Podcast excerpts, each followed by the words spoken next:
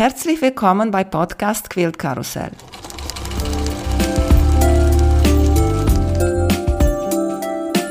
Mein Name ist Emanuela Jeske. Ich möchte euch in die wunderschöne Welt von Quiltern und Patchwork entführen.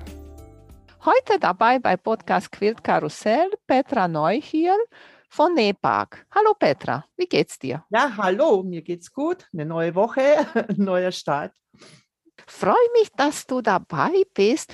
Erzähl uns bitte, wie bist du zu NEPA gelandet? Weil eigentlich, man denkt mal so, bei so einem NEPAG würde man sagen, arbeiten mehr Männer, oder? Nein, natürlich haben wir auch Männer, aber es ist doch relativ frauenlastig, weil es ja mit Nähen zu tun hat.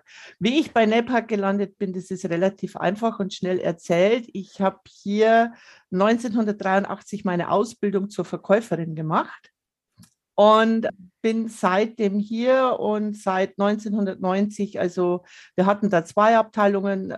1990 war ich dann nur noch für Nähmaschinen zuständig ja, und dann haben wir 2004 den Schritt gewagt ins Online-Business, was ein richtiger Weg war. Und da ist dann auch der Name NAPAC entstanden, also durch unsere Website www.napac.com. Und vorher waren wir einfach hier in der Region Nähmaschinen Diermeier. Wie bist du so zur Idee gekommen, zu so einem Laden zu arbeiten? Hast du früher schon genäht? Nein, ich habe Nähen gehasst.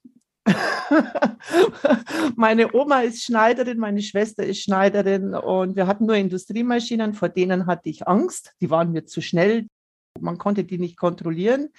In der Schule Handarbeit war immer schön, aber Nähen war schlimm, weil man musste so Faden gerade heften und so langweilige Sachen machen mit uralten Nähmaschinen, die auch nicht funktioniert haben. Und ich habe hier die Ausbildung aus der Not rausgemacht, weil 83 war es nicht unbedingt einfach, eine Lehrstelle zu bekommen. Da waren viel mehr Lehrlinge oder Auszubildungssuchende als Stellen vorhanden. Und dann hatte ich die Chance, hier anzufangen, aber mich hat es nicht gereizt, weil es da Nähmaschinen gab, sondern wir hatten eine Babyabteilung dabei und die Sachen waren viel, viel süßer als eine Nähmaschine. Mhm. Aber nach relativ kurzer Zeit habe ich eben festgestellt, welche Techniken und Möglichkeiten man mit einer modernen Nähmaschine hat. Und dann hat mir eigentlich die Nähmaschine mehr Spaß gemacht als das andere. Und einfach die Techniken auszuprobieren, speziell die elektronischen Maschinen mit Kombinationen und solchen Sachen.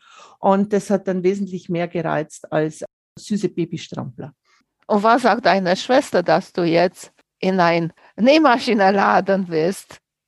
Die hat es nie verstanden. Und jetzt, wenn es um Nähtechniken geht oder so, dann sagt sie immer, wie machst du das? Wie soll ich das machen? Und jetzt hat sich das eher umgekehrt.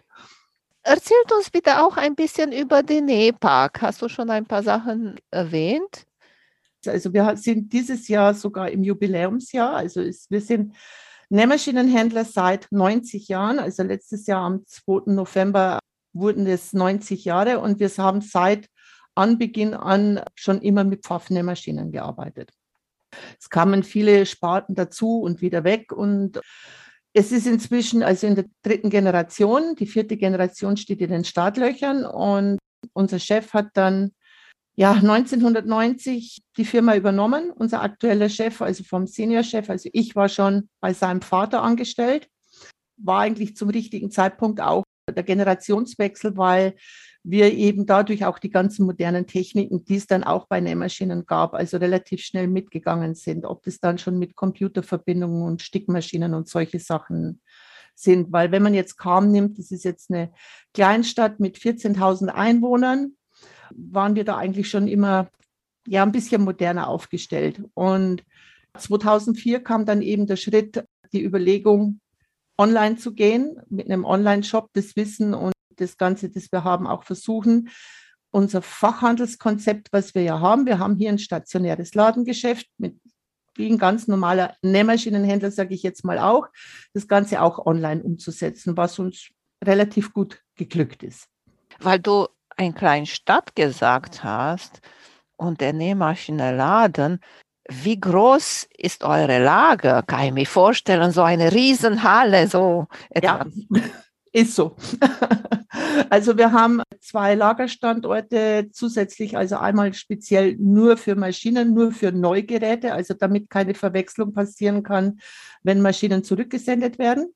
Also weil immer eine Maschine, die schon bei einem Kunden war, darf nie im Neugerätelager landen. Also da haben wir zwei separate Lager und auch für die ganzen Zubehörteile und so weiter. Und das ist relativ zwei große Hallen, ja.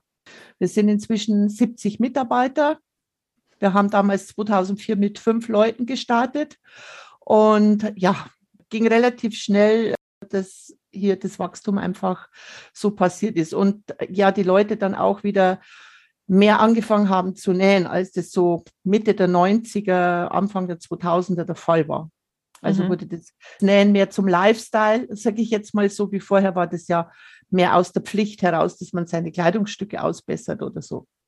Ja, dieser mit Online-Shop, klar, ist jetzt der Trend und modern und mit der Zeit zu gehen. Aber für mich, bei, besonders bei der Nähmaschine, ich muss sagen, mir ist wichtig, die zu probieren und zum Testen. Ne? Weil ja. ich kaufe mir eine Nähmaschine und sagen wir, vielleicht habe ich die gesehen oder darüber gehört oder weiß ich nicht was und ich kaufe mir das. Und kommt die Nähmaschine zu mir nach Hause, ich teste mal die und passt mir nicht. Was mhm. passiert denn? Ist kein Problem, weil wir bieten ja den Kunden hier 60 Tage Testen an. Das heißt also normalerweise beim normalen Online-Versand hat man immer ein 14-tägiges Widerspruchsrecht, dass man das zurückschicken kann. Bei der Nähmaschine muss man sich ja auch erst, ich sage jetzt mal, kennenlernen, speziell wenn es eine größere Maschine ist. Dadurch haben wir die Möglichkeit, die Maschine 60 Tage zu testen. Also wenn man jetzt mit der Maschine nicht zurechtkommt, habe ich 60 Tage lang die Möglichkeit, ohne irgendwelche Angaben von Gründen, die zurückzuschicken, entweder gegen eine andere zu tauschen oder das Geld zurück, je nachdem, sofern sie nicht in dieser Zeit gewerblich genutzt wurde. Das ist also weil der eine oder andere hat dann schon auch die Idee, meine Nähmaschine ist kaputt, ich kaufe mir jetzt eine, nähe zwei Monate Tag und Nacht mit der Maschine und dann gebe ich sie zurück. Das funktioniert dann nicht, weil das kann man schon an der Maschine erkennen, ob sie gewerblich genutzt wurde oder einfach so wirklich zum Nähen ausprobiert wurde. Mhm. Und jetzt, weil wir über die Nähmaschine testen sprechen, ist auch schön, dass ihr seid dabei in Meiningen bei der Patchwork-Tage. Richtig, genau. Ich gehe davon aus, dass es jetzt klappt mit der Präsenzveranstaltung, aber wir versuchen immer wieder mal auf Nähtreffen oder so Ausstellungen auch dabei zu sein, dass A, die Leute die Möglichkeit haben, ja, uns kennenzulernen, dass wir nicht irgendein Online-Anbieter sind, der einfach irgendwo aus einer Garage raus versendet, sondern dass sie sich überzeugen können, wir nähen, wir wissen, was die Maschinen können, wie das funktioniert. Wir kennen die Probleme desjenigen, der was einfach auftauchen kann, sei es mit einem bestimmten Stoff und die Menschen, die wirklich dahinter stehen am Nähpark. Also die Leute, die am Telefon sind und beraten, sind dann auch teilweise auf solchen Veranstaltungen mit dabei. Es ist nicht so der typische ich sage jetzt mal Messeverkäufer, der nur da einmal aufschlägt und dann kann man nie wieder mit dem reden, sondern es kann passieren, dass man zwei Wochen später anruft und genau mit der gleichen Person auch wieder am Telefon spricht. Und das ist eben wichtig auch, dass wir die Kunden kennenlernen auf so Events, die dann irgendwo sind, wie jetzt hier die Patchwork-Tage. Wir waren ja auch schon 2010 bei den Patchwork-Tagen in Dortmund mit dabei, bei der Jubiläumsveranstaltung der Gilde. Und Heike Rosenbaum hat jetzt immer wieder mal nachgefragt und dieses Jahr gab es die Möglichkeit, dass wir den Termin, also gab es keine Kollisionen mit anderen Terminen, dass ich dann den Termin zugesagt habe. Mhm. Und weißt du schon, wie viele Maschinen du mitnimmst? Nein. Also ich überlege im Moment, welches Sortiment wir dabei haben werden. Also was mit Sicherheit dabei sein wird, sind Maschinen, die speziell gut zum Quilten geeignet sind, weil sie größeren Durchlass haben und solche Sachen. Wir werden eine Q16 dabei haben als Sit-Down-Longarm-Maschine, dass man die auch selber ausprobieren kann. Also das ist das, was schon feststeht. Aber ich habe noch keine genauen Modelle definiert und Hersteller. Also wir versuchen schon wirklich querbeet die Hersteller, die wir im Sortiment haben, auch alle da zeigen zu können, aber nur eben mit ein, zwei Maschinen. Und jetzt kommt meine delikate Frage. Kannst du dich entscheiden, ob wir das drinnen lassen oder nicht? Okay. Du hast schon gesagt, ihr habt unterschiedliche Hersteller. Und diese mhm. unterschiedlichen Hersteller sind auch in unterschiedliche Preisklassen. Und mhm. ich spreche nicht, ich vergleiche nicht eine, sagen wir, mechanische Nähmaschine mit einem Nähmaschine mit Stickmodul, weil da klar, mhm. eine ist viel teurer als die andere. Ich spreche von der Nähmaschine, die die gleiche, ungefähr die gleiche Sachen machen. Mhm. Bei einigen Herstellern sind so teuer und bei der anderen Hersteller kann sogar zweimal oder dreimal so teuer sein. Warum mhm. ist das? Es ist so, dass ich sage jetzt mal, wenn ich das jetzt vergleiche, wenn wir jetzt hier, ja, ich nehme Janomi und Bernina zum Beispiel, wo ich wirklich teilweise das gleiche Leistungsspektrum habe oder Brother und Bernina. Bernina ist also schon ein bisschen exklusiver vom Preis her. Aber da ist es in der Regel ist es so, zum einen ist es die mechanische Verarbeitung der Maschine, also sprich die ganzen Teile, wie viel Präzision innerhalb der Mechanik ist. Also obwohl die Maschinen elektronisch sind meistens, ist ja trotzdem die Mechanik vorhanden. Dann ist es verbunden mit der Ersatzteilgarantie. Also der eine Hersteller gibt fünf Jahre Teilegarantie nachdem das Modell ausgelaufen ist. Der andere Hersteller garantiert gar nicht, wie lange es Ersatzteile gibt. Bei Bernina zum Beispiel, der garantiert 15 Jahre. Na, also das ist ja so eine Ersatzteillagerhalterung, kostet ja auch extrem viel Geld. Und was dann auch oft ist, also ich muss es jetzt speziell mit der Marke Bernina nennen, weil da ist einfach dieser Fakt, dass ich manchmal, ich würde vielleicht zwei bis drei Brother bekommen, um eine Bernina zu bekommen, die die gleichen Funktionen hat wie diese Brother. Da ist es aber dann auch so, dass Bernina viele kleine Nähvorzüge hat, die einem bewusst nicht auffallen, die einem erst dann auffallen, wenn man mit den Maschinen näht, richtig näht. Also nicht nur vorführt, sondern richtig näht. Und dann, mir geht es selber so, ich teste die Maschinen ja unterschiedlich auch, nehme mir zwischendurch auch mal eine andere mit nach Hause. Und man erwartet automatisch eine bestimmte Funktion, weil man das so gewohnt ist von seiner und stellt fest, oh, die hat die ja gar nicht. Also wie zum Beispiel, dass ich die Nadelposition bei einem Zickzackstich verändern kann. Sagt jeder, was bringt mir das für einen Vorteil? Es ist ein Riesenvorteil, wenn ich appliziere, speziell auch, wenn es bei Patchwork um Applikationen geht, ich möchte den Zickzack nicht auf die maximale Breite stellen, nur damit das, die Stoffkante eingefasst wird. Ich möchte die Nadel an die Position stellen, wo meine Applikation sitzt. Und das kann ich eben machen, wenn ich die Nadelposition verändern kann. Und das kann der eine Hersteller kann es, der andere Hersteller kann das nicht. Das sind so Kleinigkeiten. Es sind dann zum Beispiel Stiche vorgesehen, speziell wenn man Y nähte. Jetzt, wenn das Thema Patchwork ist, bietet sonst eigentlich kein Hersteller das es einen speziellen Stich gibt dafür, der mit einer engen Stichlänge anfängt und mit einer engen Stichlänge aufhört. Das sind viele so kleine Punkte, die man aber erst feststellt, wenn man dann wirklich am Nähen ist und sagt, die Funktion will ich jetzt haben. Und dann stellt man fest, die Maschine, die ein Drittel davon kostet, hat die Funktion nicht. Oder der Hersteller hat es nicht, ohne jetzt einen bestimmten Hersteller zu nennen. Und das schlägt sich dann schon auch insgesamt auf den Preis nieder. Mhm. Ja, aber äh, weißt du auch, wie das ist? Gut, gibt bestimmt Leute, die fangen an zu nähen und sie kaufen sich gleich eine Bernina, weil wir darüber äh, sprechen. Ja.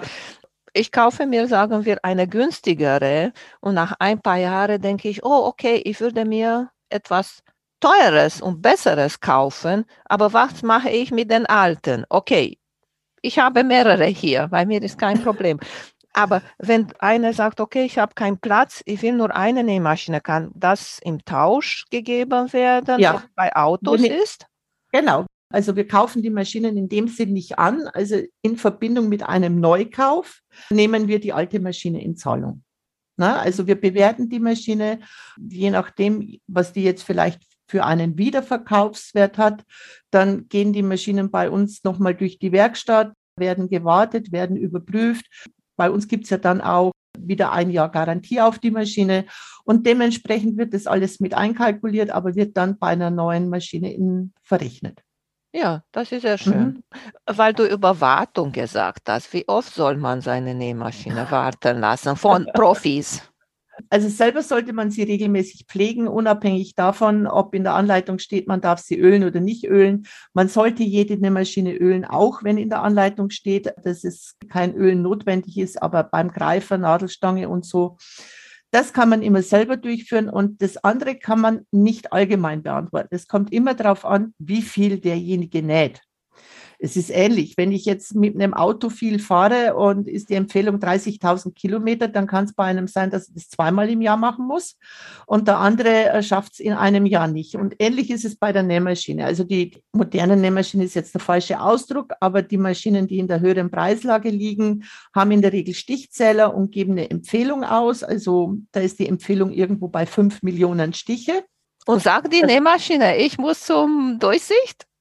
Es gibt Maschinen, die das dann cool. sagen, die dann sagen, also Wartung empfohlen und das kann man wegdrücken. Ich muss jetzt nicht sofort die Maschine dann weggeben, aber innerhalb einer gewissen Zeit sollte man sie dann zur Wartung geben, weil es dann passieren kann, wenn man das zu lange ignoriert, dass die Maschine nicht mehr startet zum Selbstschutz. Und bei der Wartung wird eben, deswegen kann das auch zu Hause keiner richtig selber machen, werden dann eben bestimmte Stellen nicht nur gereinigt oder nicht nur entstaubt, sondern es kommt das Gehäuse runter, es wird wirklich alles sauber gemacht und es gibt dann einfach bestimmte Lager und Positionen, die gefettet werden müssen.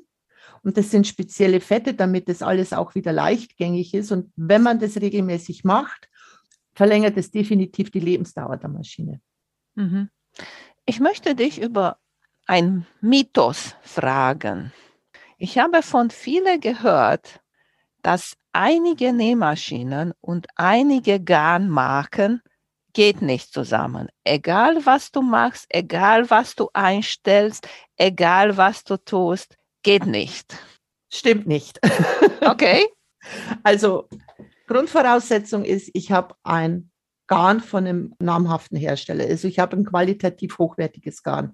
Das ist jetzt zum Beispiel von Gütermann, von Madeira, von Mettler, Audifil oder also ein Garn, das wirklich hochwertig produziert wurde.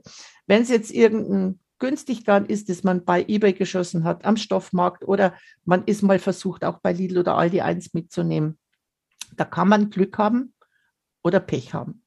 Weil das ist immer wichtig, wie die Garne gezwirnt sind wie die Gleitfähigkeit durch die Fadenspannung ist und da sind Knötchen drin oder so, man wird nie ein regelmäßiges Stichbild hinbekommen. Aber wenn ich jetzt von einem qualitativ hochwertigen Garn ausgehe, dann ist es so, dann ist es wirklich ein Mythos, sondern es ist natürlich, das eine ist ein bisschen gleitfähiger, das andere nicht so. Man muss entweder mit der Ober- oder mit der Unterfadenspannung reagieren.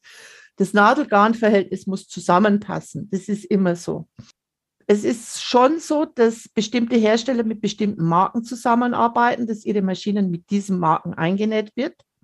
Und da sollten die, also eigentlich immer, die, ohne dass man gewisse Einstellungen verändert, immer ein gutes Stichbild hinbekommen. Aber das Witzige ist ja das, dass dann Leute sagen, ich habe jetzt das Gütermangan bei Pfaff und die Maschine näht nicht. Das ist immer eine Einstellungssache, die man da machen muss. Mhm. Und ist auch sehr wichtig, auch der passende Nadel dazu zu haben, auch zu, nicht nur äh, Spannung oben und unten zu wechseln, sondern auch der passende Nadel zu haben. Ja, ganz wichtig ist die Nadelpasse. Also das Nadel-Garn-Verhältnis dann auch wieder in Verbindung zum Stoff. Das ist so eine Geschichte, das immer zusammenpassen muss.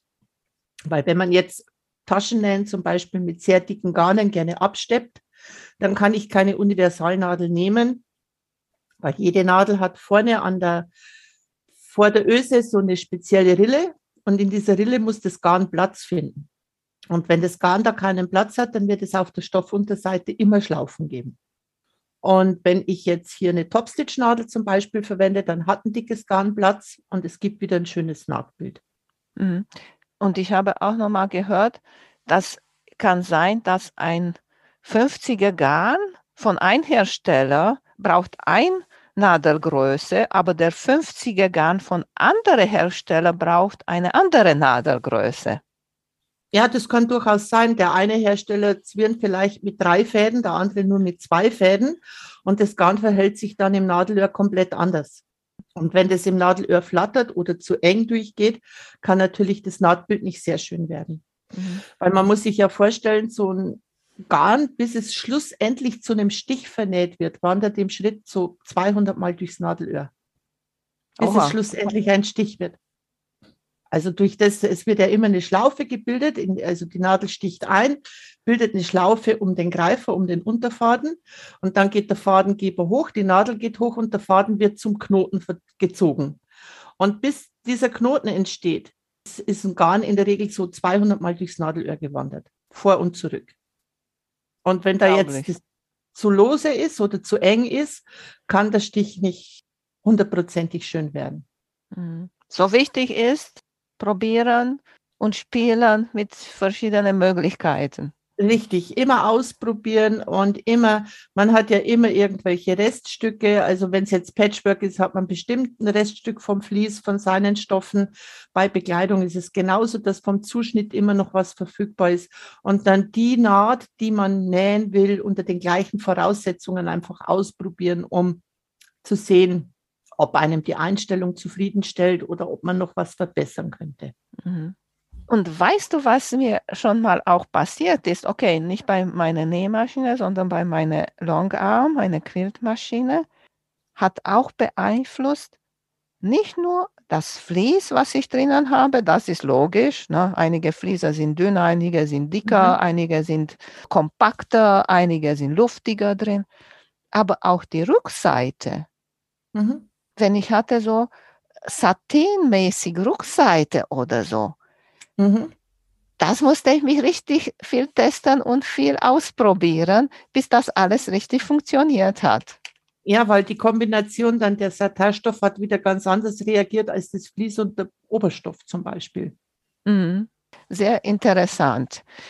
Was nähst du am liebsten? Oh, das kann man jetzt sehr, sehr schwer beantworten. Also es waren, man hat so seine Taschenphasen, dann hat man ja Bekleidung, also sei es jetzt von T-Shirts über Hoodies oder Hosen oder so, nähe ich das meiste. Die neueste Leidenschaft ist Patchwork. Da hat jetzt, also ich will bestimmt seit über 20 Jahren Patchwork ausprobieren, hat nie geschafft, nie geklappt, wieso auch immer. Jetzt durch Corona hatte man wesentlich mehr Zeit als sonst. Die ersten Lockdowns, äh, der Kleiderschrank war voll. Und dann hat man mit Patchwork angefangen. Also wirklich ausprobiert und speziell das moderne Patchwork, also gefällt mir jetzt besser als das klassische. Und hat man angefangen und ich habe jetzt Blut geleckt und am meisten Spaß macht mir hier nicht das Top zu nähen, sondern dann das Quilten. Also das, das Quilten selber hier speziell mit Rulerwork oder solchen Sachen. Ja, erst dem, dem ganzen Leben, sage ich jetzt mal so, einzuhauchen. Das, Mhm. das macht jetzt mir im Moment, also ich freue mich dann schon immer, wenn ich endlich quilten darf. Also das andere davor ist Pflicht und dann, dass man dann an diesen Punkt kommt. Mhm. Und mit welcher Maschine quiltest du? Das kommt bei mir drauf an. Wenn ich zu Hause nähe, dann ist es bei mir die Bernina die 880, weil das ist die Maschine, mit der ich privat auch nähe. Aber ich habe dann eben das Glück, dass man dann auch mal in der Firma, wir nähen einmal in der Woche abends, also die Kolleginnen, die in der Maschinenberatung und im Verkauf sind, nähen wir einmal abends immer so an unseren Wunschprojekten, dass wir die Maschinen, die auch im Laden stehen, dass man einfach da auch mehr Erfahrung sammeln kann. Wo hat eine ihre Stärken oder ihre Schwächen oder wie kann man reagieren? Und da setze ich dann schon mal gerne an der Q16 und mache da die Quiltsachen, weil da kann ich es ja dann ausnutzen, dass man mit der Maschine arbeitet für die ich zu Hause leider keinen Platz finde im Moment. Also ich bin am Nähzimmer ausmessen regelmäßig, wo ich sie denn noch hinstellen könnte. Und sag mal, außer der Platz, ne, weil ist richtig Platzunterschied, da wo man der ganze Stoff bewegt und alles. Ja. Was für andere Unterschiede hast du gefunden bei Quilten zwischen deiner normalen Bernina und dieser Sit-Down-Longarm? Ja gut, das ist jetzt in dem Fall bei Bernina, speziell wenn ich es aufs Bernina positioniere, relativ schnell zu beantworten, weil ich mache gerne Rulerwork und bei Rulerwork ist der BSR enorm hilfreich. Das heißt, dass ich gleichmäßige Stiche hinbekomme, wenn ich den Stoff und das Lineal gemeinsam führe. Und diese Technik kann ich im Moment bei einer Haushaltsmaschine noch nicht machen, weil da gibt es den BSR-Fuß, aber da kann ich kein Rulerwork machen. Und mit dem Rulerfuß arbeitet kein BSR bei der normalen.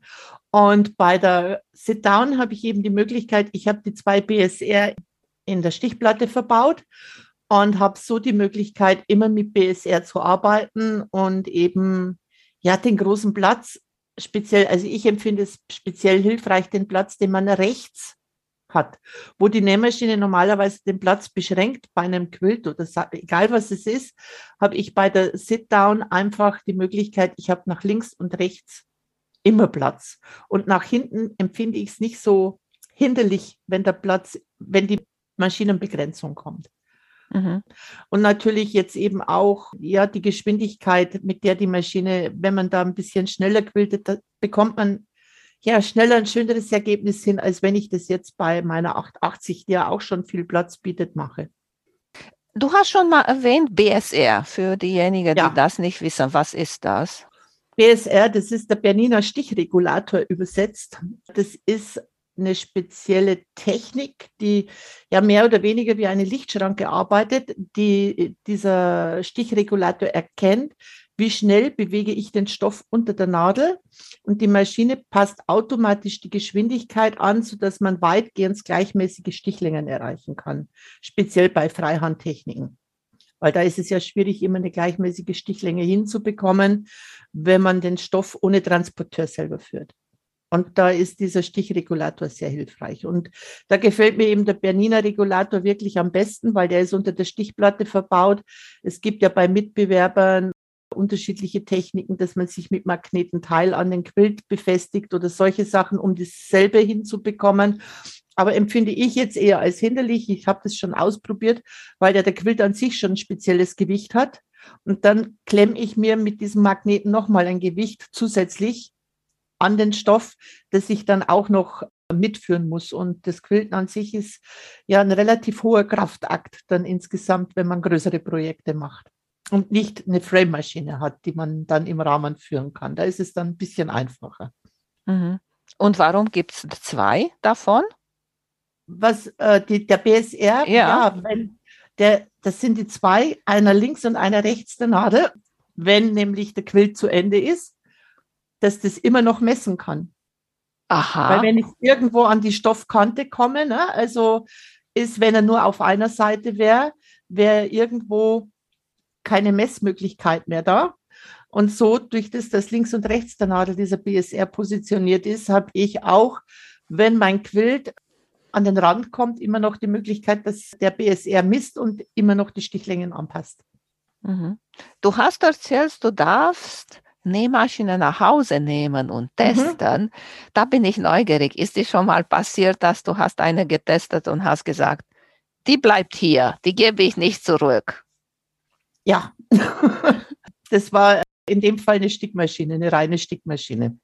Die 880 ist ja ein Kombigerät mit Nähen und Sticken und habe immer festgestellt, ich meine, ich arbeite hier Vollzeit und dann wenn man dann so ein geringes Zeitfenster hat, jetzt seinem Hobby nachzugehen, was nicht jeder verstehen kann, dass Nähen dann noch mein Hobby ist, dann ist es ja zeitbegrenzt. Und so war dann die Maschine entweder durch Sticken besetzt und ich konnte nicht nähen oder sie war durch Nähen besetzt und ich konnte nicht sticken.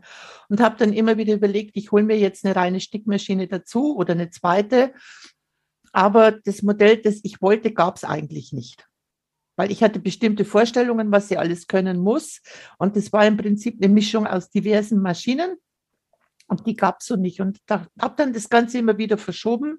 Und als dann eben bei Bernina die B700 als reine Stickmaschine rauskam und ich die testen durfte, die musste dann nicht mehr ausziehen. Die ist mhm. geblieben. Toll. Aber ansonsten habe ich kein Problem, eine Testmaschine wieder zurückzugeben, beziehungsweise habe ich mir im Vorfeld immer schon relativ gutes Bild gemacht, was soll meine Maschine zu Hause können und die steht dann meistens schon. Mir fällt es dann eher schwer, mit einer anderen Maschine zu Hause zu nähen, die dann meine Wunschfunktionen nicht hat. Dass man da auf was verzichtet oder so. Na, sag mal, welche sind deine Top, sagen wir, fünf? Fünf Funktionen, fünf sagen wir. Also die fünf Funktionen sind jetzt hier zum Beispiel ja, Kniehebel sowieso, also Kniehebel muss sein. Dann ist es für mich sehr, sehr wichtig, diese Kickdown-Funktion im Fußanlasser zum Nadelheben und Senken, aber das haben viele Maschinen. Dann ist es für mich eben dieser verstellbare Zickzack, also die Nadelposition verstellbar bei jedem Stich, so wie ich es möchte, und die Speicherfunktion von dem Stich. Also, dass ich mir jetzt Beispiel Foundation Paper Piecing, sollte man sicher die Stichlänge immer auf 1,5 reduzieren. Und ich schalte die Maschine ein und will loslegen und vergesse in der Regel immer irgendeine wichtige Einstellung, weil man ja schon so im Startmodus ist. Und dann mache ich das so, ich will meinen Geradstich, stelle 1,5 ein und alles und gehe auf Speichern. Speichere mir den Stich so, dass egal, wenn ich auf diesen Stich gehe, dieser Stich in meiner Wunschgröße oder Wunscheinstellung gespeichert ist. Und dann passiert mir das einfach nicht mehr, weil man schafft ja ein Projekt sowieso nie in einem Zeitintervall. Also am nächsten Tag mache ich die Maschine an und die Einstellungen sind da. Und das ist eine Funktion, die möchte ich nie wieder missen. Und ich kann das bei jedem Stich in jeder Wunschkategorie immer genauso speichern, wie ich das möchte. Aha, wie viele Stiche kannst du speichern? Ich kann das für jeden Stich speichern. Ja. Also meine Maschine hat, ich weiß es gar nicht, irgendwo um die 1000 Stiche. Na, ja, aber ich, ich dachte, du hast äh, so einen Startstich die du speichern kannst, die du sagst, okay, sagen wir, jetzt nähe ich, sagen wir nur Patchwork, weil das ist passiert, ja. sondern das ist passiert bei einer guten Freundin. Sie hat Patchwork genäht und dann der Startnaht bei ihrer Nähmaschine ist keine Quarter Inch Stich. Und dann hat sie das eingestellt und dann sagen wir, hat sie nicht Wochenende oder eine Woche nicht genäht und dann kommt sie und fängt an denkt sie gar nicht dran, weißt du? Genau. Und dann genau. fängst du an. Und bei Patchwork, äh, wenn du Quadrate zusammennähst und dann zack, zack, zack und dann willst die Reihe zusammennähen, dann merkst du, ups, warum ist eine nicht, genau. Reihe genau. größer oder kleiner als der andere? Und dann war ihr im Kopf, oh, ich bin nicht zu dieser Quarter in Stich gegangen. Genau. Und jetzt, ich habe von einigen gehört, du kannst diese Quarter Inch, diese Patchwork Nadelposition, ne, weil die Nadelposition ist hier die wichtigste. Ne? Mhm. Du kannst das einstellen als Starteinstellung. Wenn du die Maschine mhm. anmachst, dann hast du das und dann musst du gar nichts mehr machen. Es gibt Maschinen, wo ich mit den Wunschstich einstellen kann als Startstich. Es gibt aber auch, wie jetzt bei meiner, bei der Bernina ist es so, ich kann jeden Stich speichern. Und wenn ich die Maschine einschalte, kommt die immer im Geradstich. Und wenn ich mir den Geradstich eben einstelle, zum Beispiel Nadelposition für ein Viertel Inch und Stichlänge zwei, dann hat die das, weil ich es gespeichert habe. Ich habe aber auch noch die Möglichkeit, in separaten Speichern nochmal Wunschstiche nochmal in Änderungen abzuspeichern. Das nutze ich nicht so viel, weil ich passe mir den Stich immer für jedes Projekt an. Aber wenn ich mir den Stich eben anpasse für dieses Projekt, dann gehe ich sofort auf Speichern, speichere diesen Stich und egal wann ich auf diesen Stich gehe, solange ich diesen Speicher in der Form nicht lösche, hat die Maschine diese Einstellung ein Viertel Inch und die Nadelposition, die Spannung, alles, wie ich es mir genau eingestellt habe. Und das ist eine Funktion, die liebe ich, weil ich die unwahrscheinlich oft nutze, weil mir das immer regelmäßig passiert ist. Man weiß zwar, was man einstellen muss, aber dann geht man zwei Wochen später hin und will loslegen und vergisst genau die wichtigste Einstellung an sich. Also sei es jetzt die Stichlänge oder die Spannung oder eben hier, wie die Nadelposition steht. Mhm. Und das ist eine Funktion, die möchte ich nie wieder missen. Mhm. Und hast du auch, speicherst du auch Einstellungen wegen unterschiedlicher Garne?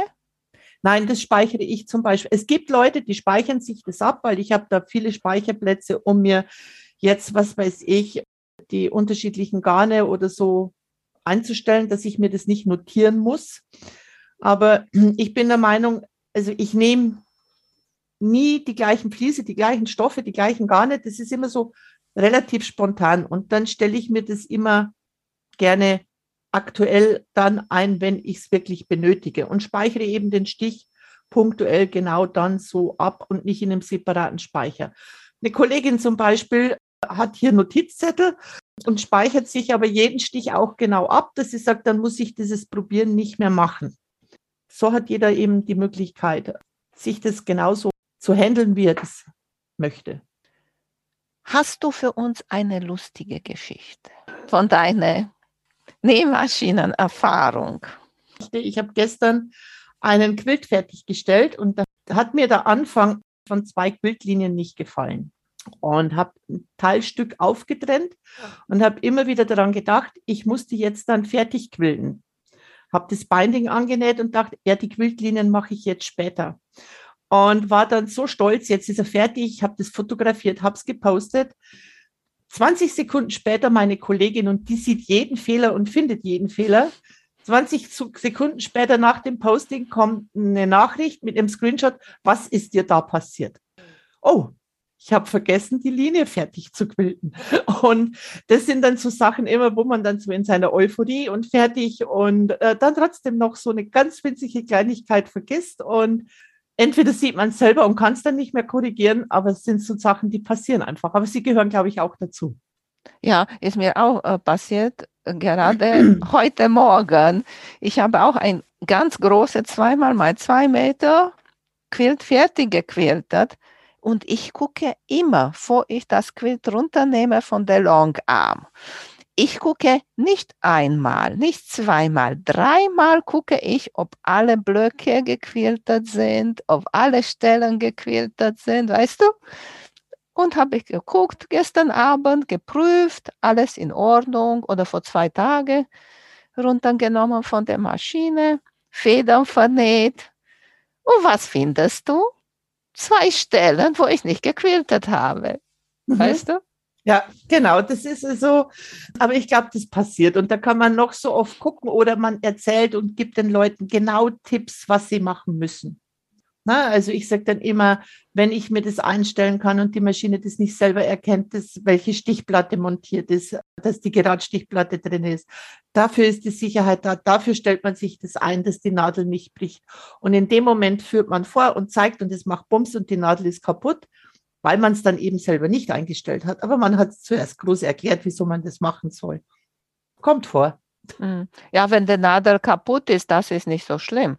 Schlimm ist, wenn der Nähmaschine-Timing. Wenn der Nähmaschine was passiert, genau. Erklärt uns bitte, was ist die Timing von der Nähmaschine? Gibt es das ein deutsches Wort dafür? Ich wüsste jetzt auf Anhieb kein deutsches Wort, wie man Timing genau übersetzen kann, sodass es aussagekräftig ist, was das Timing der Maschine bedeutet. Aber das Timing ist eigentlich so die grundsätzliche Geschichte für eine Nähmaschine. Das heißt, die Nadel sticht ein. In dem Moment muss genau zum richtigen Zeitpunkt die Greiferspitze bei der Nadel sein, an der richtigen Position, aber auch der Transporteur an der speziellen Position, damit, wenn die Nadel wieder hochgeht, sich diese Schlinge und der Knoten bilden kann und der Stoff exakt um die eingestellte Stichlänge weiter transportieren kann. Und das alles muss immer zu einem speziellen Zeitpunkt passieren wenn die Nadel an einer bestimmten Stelle steht und, und, und. Und durch diesen Zeitpunkt, glaube ich, kommt auch das Wort Timing. Na, also wenn das Timing verstellt ist, kann die Maschine keinen vernünftigen Stich mehr gestalten, weil sonst sind die Stichlängen zu kurz oder die Maschine bildet überhaupt keinen Stich. Wenn das verstellt ist, ist eine langwierige Geschichte, aber es ist äußerst selten, dass das Timing komplett verstellt ist. Das passiert eigentlich nur dann, wenn jemand Hand an die Maschine legt, der keine Ahnung von Nähmaschinen hat, der meint, ein Bastler, er kann das selber reparieren. Dann ist das Timing verstellt. Wenn das Timing verstellt ist, müssen ja vier bis fünf Einstellungen an der Maschine verstellt sein. Und in der Regel ist es so, wenn jetzt eine Nadel bricht, kann es passieren, dass sich die Nadelstange verstellt oder dass sich der Greifer verstellt. Nadelstange und Greifer, aber der, das greift nicht auf den Transporteur ein. Also meistens sind es nur zwei Einstellungssachen und das ist nicht so tragisch, aber das Timing kann in der Regel nur dann passieren, wenn ein Laie versucht, die Maschine zu reparieren, weil dann wird es auch für den Techniker enorm schwierig, diese Grundeinstellungen wieder zu finden, weil man nicht weiß, in welcher Position des Transporteurs und so weiter hat derjenige das Ganze fixiert. Und das heißt, man muss alles wieder, alle Einstellungen, die eine Maschine hat, von Grund auf einstellen. Und das ist eine sehr zeitintensive und langwierige Geschichte auch für einen Techniker. Mhm. Hast du noch etwas, das du uns unbedingt erzählen möchtest? Gibt es eine lustige Geschichte, aber die habe ich schon zweimal erzählt und dann sagt meine Kollegin wieder, ja, wenn du das jetzt schon wieder erzählst, nur gut, dass ich das so gemacht habe. Wir arbeiten gern mit wasserlöslichem Heftfaden. Und wenn man sich das nicht markiert, dann kann das schon mal äh, schiefgehen, äh, wenn man das dann in die Waschmaschine schmeißt. Und sie sagt, ja, du hast dir die Spule nicht markiert und dies und das sage ich, du, der liegt bei mir auf einem separaten Platz, das kann nicht passieren. Und dann hat sie selber einen Tischläufer genäht mit extrem vielen und langen Stichen und Zierstichen und hatte dann Unterfaden als wasserlöslichen Faden drin. Und als er aus der Waschmaschine kam, war die ganze Arbeit umsonst. Aber das habe ich jetzt schon so oft erzählt, dass die so irgendwann sagt, jetzt darfst du das nicht mehr verwenden. Ich halte die. Ich habe auch noch mal ein bisschen noch da von dieser wasserlösliche Garn und ich habe so mein einige Garnrolle, die kleine, in so eine große Kiste von dem Baumarkt, weißt du, die so mhm. getrennt ist für Nagel und weiß nicht was. Und da in ein kleine Box, da ist nur für diese Garn und da ist die Garnrolle, wo steht darauf, was das ist. Und die Spule ist daneben. So, ich mhm. hoffe, das bleibt auch so. Das bleibt auch so, genau. Ja gut, was man vielleicht, was wir noch machen könnten, ist, ist, weil viele Kunden kommen oft in den Laden oder am Telefon und wollen eine Nähmaschinenempfehlung oder was ist jetzt die beste Nähmaschine und die gibt es einfach nicht. Also man kann keine Empfehlung aussprechen, ohne zu wissen, was derjenige damit machen möchte. Und eine beste Nähmaschine gibt es nicht. Also es ist einfach so, es gibt eine beste Nähmaschine für die Person. Sehr schön. Erzählt uns nochmal, wo Nähpark überall zu finden ist. Hast du gar nicht erzählt, wo ganz genau Nähpark ist? Ja, genau, wo Nähpark genau ist. Also ich hatte es ja eingangs gesagt, also wir sind eine Kleinstadt mit 14.000 Einwohnern. Die Kleinstadt, die heißt Kam. Also das ist also C-H-A-M liegt 25 Kilometer vor der tschechischen Grenze im Bayerischen Wald, also sehr idyllisch. Wir wohnen da, wo andere Urlaub machen. Kurz vor, also nicht weit zum Nationalpark, haben ein relativ großes Einzugsgebiet. Von der Fläche her, aber nicht von den Leuten her, durch das, dass auch die Grenze dann in 25 Kilometer kommt. Und sind nicht wirklich sehr zentral in Deutschland von dem her. Also es, der eine oder andere Kunde nutzt es, dass er vorbeikommt in Verbindung mit einem Wellnessurlaub oder Kurzurlaub, aber ansonsten sind wir einfach wirklich online präsenter als mit unserem stationären Ladengeschäft, das zwar auch relativ groß ist und wo auch die komplette Auswahl da ist. Und online haben wir eben unseren Online-Shop mit www.nähpack.com. Wir haben aber alternativ noch einen speziellen Blog oder eine zweite Seite, das nennt sich www.nähratgeber.de. Und da auf dieser Seite verraten wir Tipps und Tricks, Tutorials, stellen neue Maschinen vor, wenn es neue Techniken gibt und solche Sachen dass man sich da einfach ja querbeet und so informieren kann. Wir haben zum Beispiel dann auch wieder ab und zu Testrunden, die dann die Kunden machen, die die unabhängig führen, die Nähmaschinen testen und Testberichte schreiben. Das ist dann auch alles auf nähratgeber.de zu finden. Wir haben einen eigenen YouTube-Kanal, wo wir auch Tipps, Tricks und solche Sachen zeigen oder spezielle Bedienfunktionen bei Maschinen. Wir sind auf Facebook, auf Instagram zu finden. Und TikTok wollen wir jetzt dann mal starten, wenn noch Zeit irgendwie übrig ist. TikTok und Pinterest, das ist noch alles ein bisschen in den Kinderschuhen. Ja, dann braucht ihr bestimmt eine, die nur so Social Media Beauftragte ist und nur sowas macht. Ja, das haben wir aber leider nicht. Also das macht Kollegin und ich. Also wir machen das so noch mit. Aber man muss immer mehr Zeitfenster dafür schaffen. Genau. Mhm. Und du bist auch nochmal bei Instagram, hast du auch deine eigene? Ich habe auch meinen eigenen Kanal, ja, der aber nicht so aktiv befüllt wird. Immer so, wenn Zeit zum Nähen ist oder ich meine, das müsste ich jetzt zeigen, dann wird mal gepostet. Mhm. Hast du jetzt gerade letztens gepostet, na gut, dieser Podcast kommt ein bisschen später, aber hast du gepostet da diesem Mobius Radial Quilt? Genau. Mhm war das, nicht auch bei Quillcon jetzt gerade so ein Quilt? Ich glaube, dass sie das bei Quiltcon gezeigt hat, ja. Ja. ja also, und da ist mir genau dieser Fehler passiert mit diesen fehlenden Quiltlinien. Und jetzt ist er schon fertig, ist gewaschen. Jetzt muss ich nur noch die zwei Linien quilten und dann ist er komplett fertig. So, die Fotos mit der fehlenden Quiltlinien sind immer noch drin. Das steht auf Instagram. Auf Instagram hat es keiner bemerkt und wir haben auch eine eigene Facebook-Gruppe, die nennt sich Nähfan. Da habe ich es gepostet und reingeschrieben, dass der Fehler da ist. Die, die ihn gesucht haben, haben gesagt, sie mussten lange suchen, bis sie den finden. Da dachte ich, dann kann ich das auch stehen lassen. Siehst du, ich habe auch geguckt, ich habe auch der Quilt bewundert und ich habe nichts gefunden. Weil, Siehst du mal. ja, ich bin auch sozusagen nicht auf der Suche. Ja, eben. Mir fällt sowas auch nicht auf, aber meine Ja. Kollegin sieht sowas immer sofort. Na gut, Petra. Siehst du, dann sehen wir uns in Meiningen. Wir sehen uns in Meiningen, ja. Also wir sind definitiv zu finden in dem Raum, wo auch die Bernina Longarm-Maschinen stehen. Da sind wir zusammen mit Regina Klaus, zeigen wir da die Maschinen. Sehr schön, ich freue mich.